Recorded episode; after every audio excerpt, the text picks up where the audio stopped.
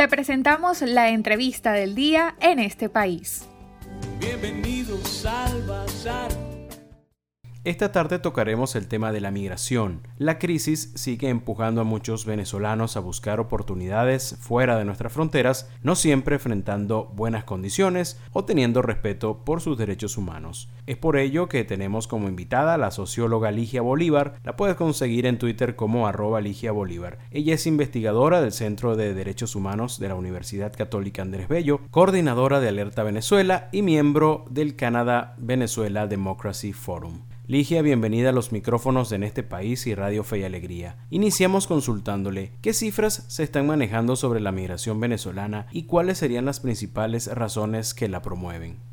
Bueno, las cifras que nosotros manejamos en el Centro de Derechos Humanos son las cifras que, se manejan de manera oficial por parte de, la Oficina del Alto Comisionado de Naciones Unidas para los Refugiados y, la plataforma R4B, que es eh, la, ACNUR más eh, la Organización Internacional para las Migraciones, que indican que ya pasamos los 5 millones y medio de eh, personas de Venezuela que han salido del país. ¿no? Las razones siguen siendo las mismas, en diferente orden, pero, pero las principales cuatro razones son eh, la situación este, de, económica y, laboral de, todo lo que significa la, hiperinflación, donde no rinde absolutamente nada el dinero este, que, la gente eh, gana por, razones laborales. Eh, en segundo lugar, repito, no en ese orden, pero esos son los, temas. El tema de la salud sigue siendo un factor muy importante, la ausencia de medicamentos, de tratamientos médicos, etcétera, de insumos de salud. ¿no? Eh, también el tema alimenticio, este, porque si bien últimamente ya no hay escasez, de todas maneras los precios se han disparado de una manera con, enorme con la dolarización y eso hace que tampoco la gente tenga acceso a, alimentos. Y eh, el cuarto elemento es la inseguridad de todo tipo, este, tanto la inseguridad a pequeña escala como este, secuestros, como el tema de el control de las bandas armadas en, territorios completos del país y el miedo de las, de las, familias a que sus hijos sean reclutados en estas bandas armadas. Eso también es un, un elemento importante que se está identificando. ¿Cuáles son las condiciones que se encuentran los migrantes venezolanos en países vecinos, principalmente hablando sobre derechos humanos, empleo y regularización de su estatus? El principal problema que tiene la población venezolana en los países receptores es, el de la regularización, por varias razones. Primero, porque están saliendo sin documentos del país, porque em, Venezuela no emite ni siquiera la constancia de nacido vivos, mucho menos una cédula y un pasaporte. Y eso obliga a las personas entonces a transitar por eh, vías no regulares para, para acceder a los países de destino y de tránsito también, es decir, pasar por trochas, por puntos no controlados.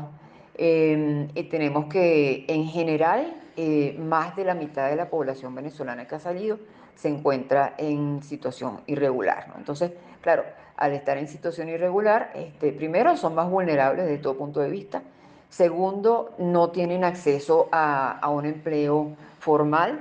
Eh, de hecho, por lo menos en el caso de Colombia, vemos que cerca del 90% de los venezolanos que están en Colombia están en la, economía informal, eh, en menor medida en otros países, pero también los porcentajes son altísimos de, población que está en condiciones de informalidad.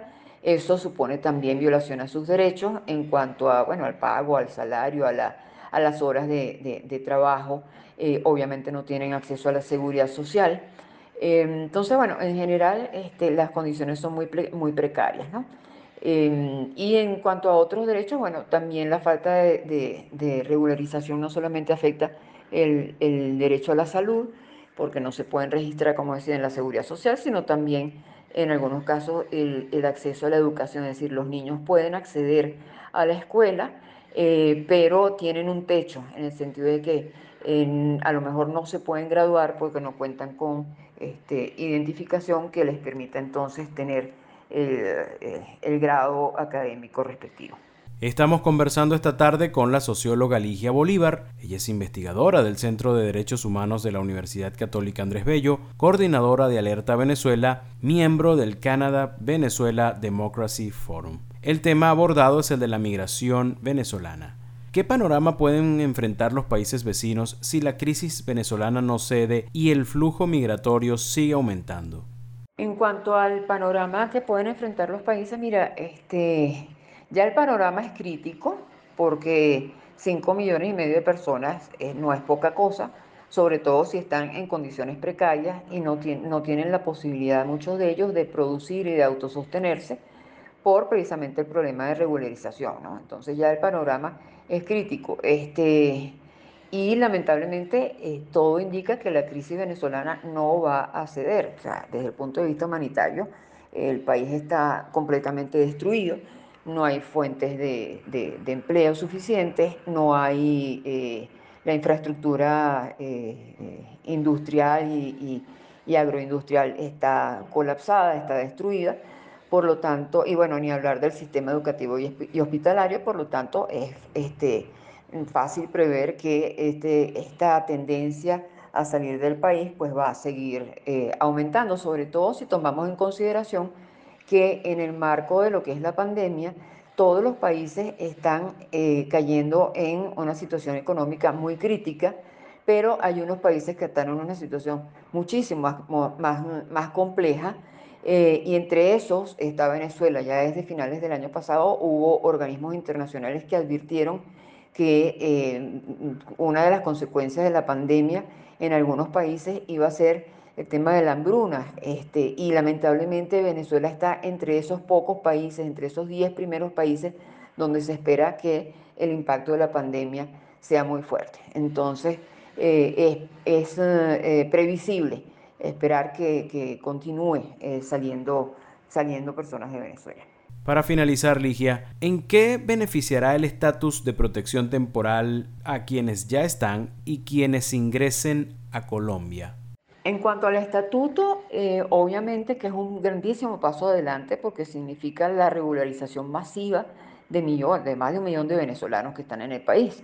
Em, y si hemos dicho anteriormente que eh, la, la, falta de regularización es una de las primeras eh, barreras para acceder a derechos y para integrarse, este, obviamente que tiene que ser visto con muy buenos ojos esta, esta iniciativa. Sin embargo, hay que esperar todavía cómo se desarrolla la letra pequeña porque hay una cantidad de elementos que no están claros. Por decir algo, se habla de que uno de los documentos que tienen que presentar niños, niñas y adolescentes para eh, eh, inscribirse en este registro es la partida de nacimiento, pero no está claro si tiene que ser apostillada o no. Ojalá que no sea apostillada, porque si, si va a ser apostillada, entonces ya tenemos una barrera grandísima allí de acceso porque como decíamos antes, pues no existen documentos eh, eh, de este tipo en Venezuela, es muy difícil obtenerlos. Otro elemento es el tema de, las, eh, de la discrecionalidad que tiene Migración Colombia como órgano ejecutor en todo lo que tiene que ver con sanciones, con la revisión de los, de los requisitos de, de, registro de cada persona. En Migración Colombia tiene un enfoque muy este, orientado a lo migratorio, al control y no de derechos humanos y de protección. Entonces hay que ver cómo se va a, reducir al mínimo esa discrecionalidad y que siempre las actuaciones sean pro persona y no pro burocracia, por decirlo de alguna manera. ¿no? En fin, hay, hay varios puntos en los que este, el estatuto todavía tiene que ser pulido, tiene que ser mejor desarrollado este, y tiene que em, sustentarse más o enfatizar más el enfoque de derechos.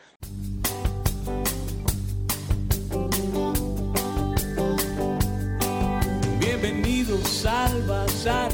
Agradecidos con la participación esta tarde en la entrevista de Ligia Bolívar. Ella es psicóloga, investigadora del Centro de Derechos Humanos de la Universidad Católica Andrés Bello, coordinadora de Alerta Venezuela, miembro del Canadá Venezuela Democracy Forum.